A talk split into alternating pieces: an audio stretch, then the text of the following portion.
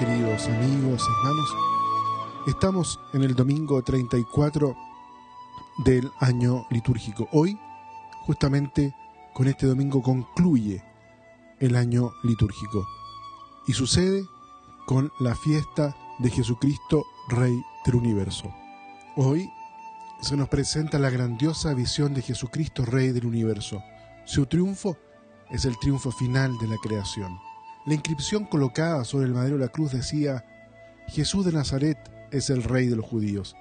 Esta inscripción es completada por el apóstol San Pablo cuando afirma que Jesús es imagen de Dios invisible, primogénito de toda criatura, cabeza del cuerpo que es la iglesia, reconciliador de todos los seres.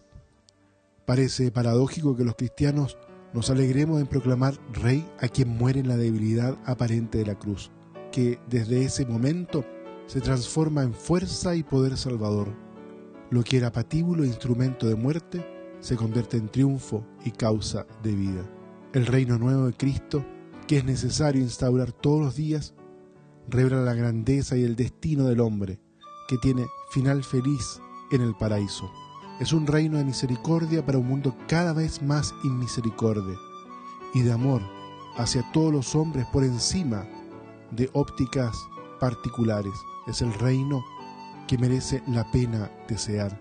Clavado en la cruz de la fidelidad al Evangelio, se puede entender la libertad que brota del amor y se hace realidad hoy mismo, como nos dice el evangelista. Miremos ahora con mayor detalle el texto que nos presenta la liturgia en este día domingo. Lo primero que hay que afirmar es que Lucas en realidad nos muestra este texto como una lo que podríamos llamar una observación del, del lugar de los hechos, de la escena, donde se muestran diferentes grupos de personas.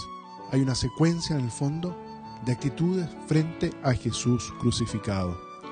Está el pueblo, están también las autoridades religiosas, están los soldados en tercer lugar, está también los malhechores que están junto al Señor y que esta secuencia es la que está más desarrollada por el evangelista.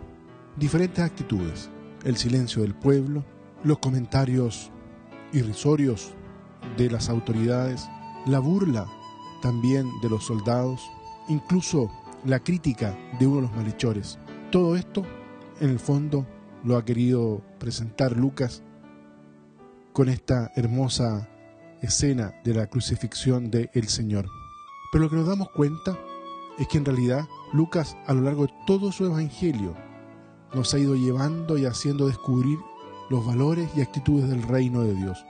Lo ha hecho en gran parte siempre desde los marginados, los etiquetados, los desechados, pastor, pastores, mujeres, hijos pródigos, publicanos, prostitutas, samaritanos. Ellos han sido artífices de los hechos que se han verificado entre nosotros, como dice el evangelista. Un día cualquiera de su vida se encuentran con Jesús. El Señor no los enjuicia, sencillamente está al lado de ellos, pero algo descubrían en el Señor que los impulsaba al cambio, y por propia iniciativa salían de su desafortunada vida para vivir la de Jesús, para vivir la vida del reino. Hoy volvemos a encontrar a uno de ellos, probablemente el caso más clamoroso de marginación por lo legal de la misma. También en esta ocasión se encuentra Jesús al lado de él. El encuentro lo ha patrocinado y hecho posible la ley del Estado, la misma para ambos malhechores, pero el malhechor junto a Jesús grita lo injusto de esa ley en el caso de Jesús. Este no ha hecho nada malo, pero es solo el grito de un malhechor. ¿Qué había descubierto realmente en Jesús? Tampoco nos lo dice Lucas, simplemente señala una situación que es una constante en su evangelio. Un desechado descubre a Jesús, algo en él que le impone, le impresiona, le cambia la vida. En esta sucesión que nos describe Lucas, Nadie se ha tomado en realidad en serio al Señor Jesús, de que Él sea el Rey. Lo hace solo este marginado. Y Jesús le sorprende con lo único que tiene, el paraíso. Es decir, ese reino que la ley del Estado, los poderosos y fuertes, con la pasividad del pueblo, no han permitido que fuera ya una realidad aquí y ahora. Pero tampoco a estos el Señor los enjuicia. Padre, perdónalos porque no saben lo que hacen.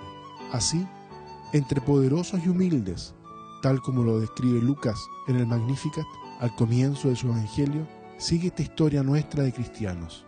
Para finalizar la reflexión podemos decir que hay aquí en este texto una pregunta de fondo, la que en realidad van todos respondiendo uno y otra vez, ¿es Jesús el Mesías Rey? De las seis intervenciones, las cinco primeras responden que no. ¿Es que un ajusticiado puede ser el Mesías? Su final en la cruz muestra que Jesús ha sido un pobre iluso. Solo la última intervención, la del pobre que está junto a la cruz del Señor. Uno de los ajusticiados hace justicia al ajusticiado Jesús y descubre quién es. Un pobre, alguien que está en la periferia, nos muestra realmente que Jesús en la cruz es el Mesías Rey. Muy bien, queridos amigos y hermanos, vamos a dejar la reflexión hasta aquí. Que Dios, el Señor, los bendiga a todos y a cada uno.